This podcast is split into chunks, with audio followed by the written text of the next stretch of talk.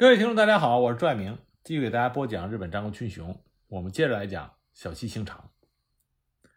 那么，在统一日本之后，丰臣秀吉对朝鲜和大明朝就产生了野心，准备发动侵朝战争。那么，虽然小西行长在侵朝战争中担任日军前锋第一军团，也就是相当于清朝日军的先锋官，但实际上小西行长他是不太愿意。征伐朝鲜，一方面是因为当时小西行长垄断着日本和朝鲜之间的大部分贸易，商人出身的小西行长在做生意上是很有一手的，而且善于搞外交，所以呢，他和大明朝的走私做的是风生水起，和朝鲜的贸易也盈利颇多。九州岛和朝鲜的航线基本上都是他所掌握的，一旦和朝鲜开战，小西行长他自身的利益必然受损。贸易也必然中断。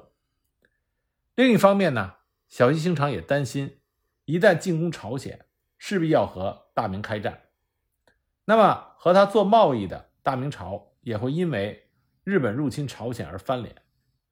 他也非常担心大明朝会支援朝鲜，因为长期和明朝打交道的小西行长，他知道大明的实力，他认为日本不会是大明朝的对手，所以小西行长。是反对进攻朝鲜，但他一看主公丰臣秀吉是铁了心要出征朝鲜，所以他也只能跟着去。那么既然已经成为了定局，小西行长就主动要求担任先锋，想趁着战争多捞点好处。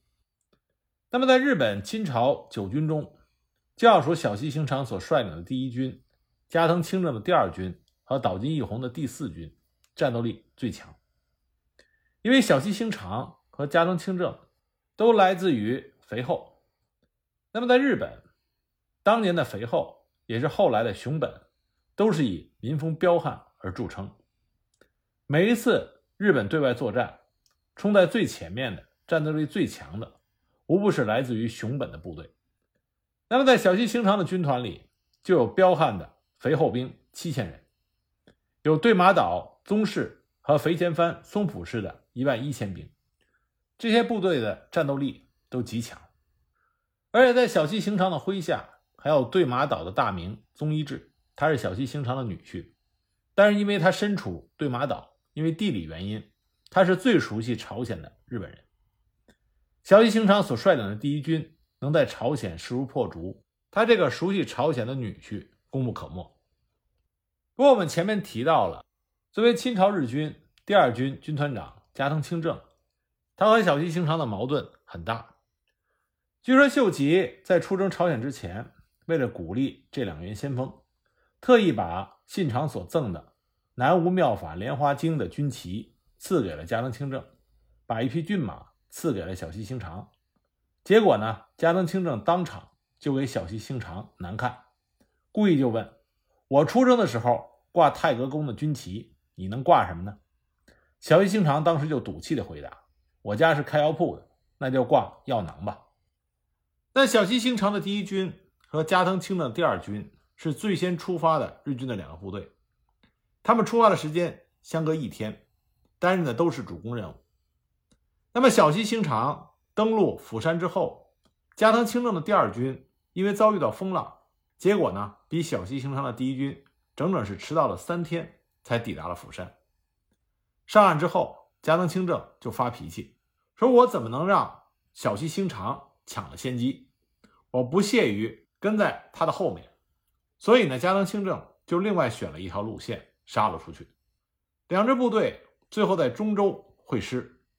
那么，在中州召开的军事会议上，憋了一肚子火气的加藤清正曾经当面的指责小西行长违背了秀吉的军令，说他不告先发。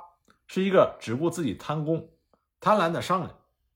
结果小西行长当场大怒，抄起了一杆枪，要刺加藤清正。幸亏是被郭岛直茂等将领劝阻，这才把两人分开。那么加藤清正和小西行长选择分头进攻汉城，先夺下者头功。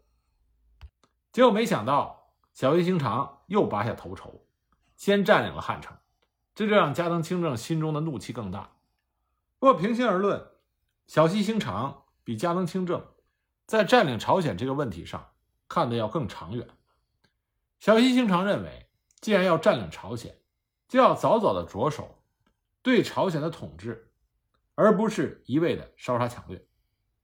所以，小西行长的军队，他的军纪尚可，除了抵抗强烈的少数郡之外，一般小西行长都会安抚当地的百姓，并且收买当地人做向导。实际上，日军在清朝时候，在朝鲜的情报网大部分都是靠小西行长收买的这些当地人。而且，因为小西行长在之前跟随秀吉作战的时候，担任过多次后勤的补给官，所以呢，他非常注重建立补给线。他一面向前进攻，一面就在他的身后建立起了一系列的兵站，保证他的部队能够得到及时的给养供应。那么，小西行长先拿下了汉城，他和加藤清正为了战利品和战功。在汉城曾经发生了激烈的争吵，加藤清正还一刀劈碎了小西行长视若神明的天主圣像，两个人的矛盾进一步的激化。那么小西行长一边是马不停蹄的向前攻打，但是在另一方面，他也不断的寻求着机会，希望和朝鲜的王庭进行接触，希望通过外交手段劝降朝鲜的朝廷。在上周之战之后。小西行长在朝鲜军里抓了一个叫做景英顺的日语翻译，就让他给朝鲜人带话，说朝鲜如果有意讲和的话，可以让李德新在指定的时间和小西行长在中州会面。那么为什么叫李德新呢？因为四年前小西行长的女婿宗一志来到朝鲜的时候，李德新正是陪同的宣慰使，所以比较熟。不过呢。李德新收到小西行长口信的时候，小西行长已经快打到汉城了，所以第一次并没有谈成。第二次是在平壤城下、大同江上，那会儿日军已经兵临平壤城下，小西行长让人把信挂在竹竿上，插在大同江边，依然是表示要李德新去和自己见面。不过这个时候，朝鲜朝廷已经坚定了抵抗之心，也就没有再理会小西行长的要求。小西行长攻进汉城是在公元一五九二年的五月二日，这个时候距离他登陆仅有十七天。那五月十八日，临津江之战，朝鲜的都元帅金命元在临津江北岸部署了一万三千的兵力。当时朝鲜军队进行渡江攻击，结果被加藤清正伏击成功，朝鲜军以大惨败收场。朝鲜宣祖大惊。就率领着大臣逃离了平壤，前往益州。另外一方面呢，宣祖派人向大明朝求救。那么，宣祖留下镇守平壤的金命元和殷斗寿，从大同江的王成滩突袭宗一志，也就是小西行长女婿所率领的日军，结果战败，退回了平壤。那么，小西行长就发现了大同江王城滩，这里可以不需要船直接渡江，所以呢。他命令全军从这里渡过了大同江，向北推进，占领了开城和平壤，直指中朝边境的会宁。小西行长占领平壤之后，他做的第一件事情就是张贴布告，安抚民心。同时，因为小西行长占领平壤的速度过快，他在平壤城中还发现了尚未被运走和被销毁的数十万担的军粮，这也是一个意外的收获。不过这个时候的小西行长，他非常担心的是，大明朝会出兵援助朝鲜，所以呢，小西行长就在平壤停止了他北进的步伐，继续尝试和李氏朝鲜，甚至是大明朝进行和平的交涉。可惜小西行长他一直想见的李德新，已经没有打算见他了。李德新在六月间，作为朝鲜的使节。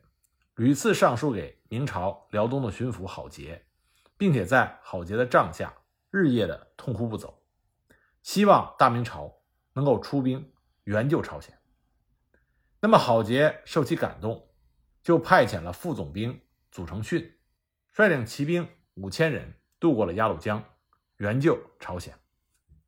不过小西行长在攻占平壤之后，他除了在寻求和谈的机会，他也在为明军军事干预朝鲜战争做准备。他在平壤城中就地修筑要塞工事，以备可能到来的明朝军队。而且在他的身后，从平壤到汉城一线，在小西行长的要求之下，也紧急抢修了工事近一个月。这就使得从平壤到明户屋，日军要塞相连。所以我们可以看到，小西行长对于大明朝军队的进攻已经有了一定的准备。那么明军这边情况又是如何呢？当时朝鲜向明军通报的日军情况是说，倭奴只用铁九长剑，无他计也，绝数亦不过一二千余。什么意思呢？就是日军的装备也不怎么地，人数也就是一二千人。这就意味着朝鲜对明军的将领祖承训、史如等人隐瞒了日军的武器装备。和人员的数量，将这支大明朝的援军给骗向了平壤。那，明军的领军将领祖承训是谁呢？祖承训出身于辽东著名的武人世家祖家，他本人常年的跟随辽东名将李成梁和蒙古人作战，是大明朝边庭的知名的勇将。不过，他的大儿子更出名，他大儿子就是死守大凌河的。袁崇焕手下的头号大将祖大寿，那么朝鲜人为什么那么迫切的想让祖承训所率领的这支明军去攻打平壤呢？这主要是因为平壤城对于朝鲜至关重要，对于小西行长的占领，朝鲜上下不能够袖手旁观，必须要有所行动。所以呢，在祖承训渡江之前，朝鲜上下已经制定好了。夜袭平壤的军事计划，但是突袭的难度极大，而且城中不便跑马，所以呢，朝鲜就预定让祖承训的大明朝的骑兵部队来担任这个艰巨的任务。朝鲜人当时的如意算盘就是，风险大的留给宗主国做，夜袭平壤如果成功，则乘势追击；如果平壤明军战败，那么大明朝天威受损。自然不会善罢甘休，因此，无论平壤之战的结果如何，对朝鲜都是有利的。那么，这是朝鲜人站在他们自身的角度制定出来的策略，也无可厚非。那么，祖承训就率领着兵马一千，游击王守官率领兵马一千，游击史如率领兵马一千，再加上其他的一些兵马，一共是三千五百名。陆续渡江，那么渡江之后，朝鲜方面再次向祖承训通报，说平壤日军的绝大多数已经撤往了汉城，城中的日军所剩无几，应该趁此良机，平壤一鼓可复。祖承训也信以为真，就冒雨赶向了平壤。虽然说朝鲜给祖承训的情报有误，但是祖承训本人当时也对日军非常的轻视。他认为，眼前的日军和之前掳掠明朝海疆的日本倭寇是一样的货色。那么，对于久居辽东的祖承训来说，在辽东铁骑的面前，东南沿海的那些倭寇简直是不堪一击。根据史料记载，祖承训抵达嘉山的时候，曾经询问当地的朝鲜人，平壤的日军是否全部撤离。当地朝鲜人就说日军未走。祖承训大喜。说道：“贼犹在，必天使我成大功也。”啊，什么意思呢？日军没跑，这太好了，这一定是老天爷垂青于我，让我得以立下大功。所以祖承训就和史如两个人率领兵马连夜直扑平壤。不过这里呢要补充一点，根据另外的史料记载，这里还有一个客观的原因，因为祖承训率领兵马渡过鸭绿江之后，连续几天。都是天降大雨，朝鲜的北部多山地，在那个年月更加是道路泥泞，那么骑兵的战马行走不便，很多马蹄都受伤，那么再加上阴冷潮湿，所以在赶到平壤附近的时候，明军很多战马的马蹄都出现了溃烂，这也是祖承训想要速战速决的一个客观原因。那么小西行长。所率领的部队，这个时候仅仅只是抽调了一部分人前往中和筑城，在平壤尚有上万人，而祖承训以朝鲜提供的情报，以为日军的守城兵力只有一二千人的规模，这才进行了平壤作战。这种在情报上的巨大失误，就导致了祖承训的战败。那么，祖承训在扫清了日军在平壤外围的一些哨所之后，以骑兵高速的前往平壤，然后以雨夜黎明的天气和时间突袭了日军据点。因为明军的迅速行动，使得日军措手不及，明军就轻松地突破了平壤的城墙，从七星门攻入城内，直扑日军的据点。大同馆，当时驻守大同馆据点的是松浦正信父子。那措手不及的这两父子就亲率着自己的近卫持刀与明军肉搏。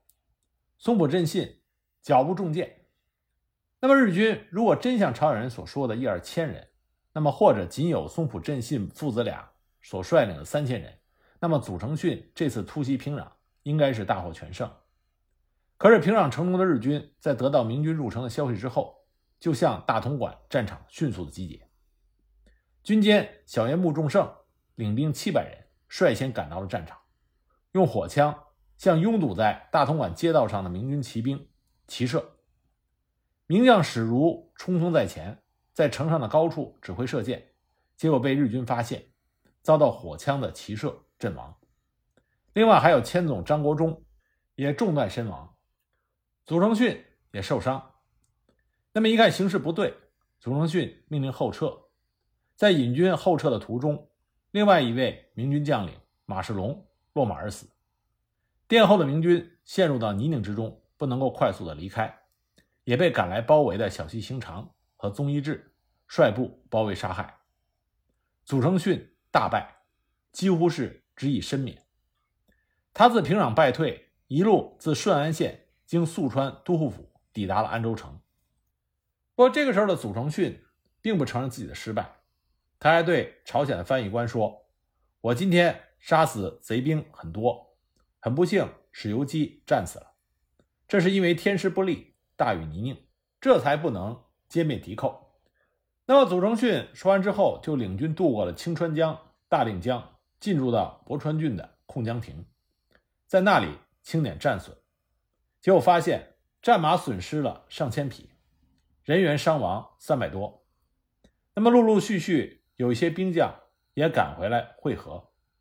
那么祖承训在控江亭留住了两天，期间风雨不断，而军队露宿于野外，衣衫器械都湿透了，士兵们大为不满。祖承训不得已退军辽东。那么明军对平壤的第一次进攻。遭到了惨败，这让朝鲜和大明朝朝野震动，而打败了明军的小西行长自然是得意非凡。当时他送给了朝鲜国王一封书信，信中嘲讽道：“说明人来抵挡我们，好比用一群羊来攻一只虎。大王，你明白了吧？现在辽东已经没有一个明朝骑兵了，我周师十万即将开来，不知道到时候您将逃往何方。由此可见。”当时刚刚取得胜利的小西行长，的确是非常得意。可是大明朝遭此败绩，自然不会善罢甘休。明军的主力即将出征朝鲜，一场大战迫在眉睫。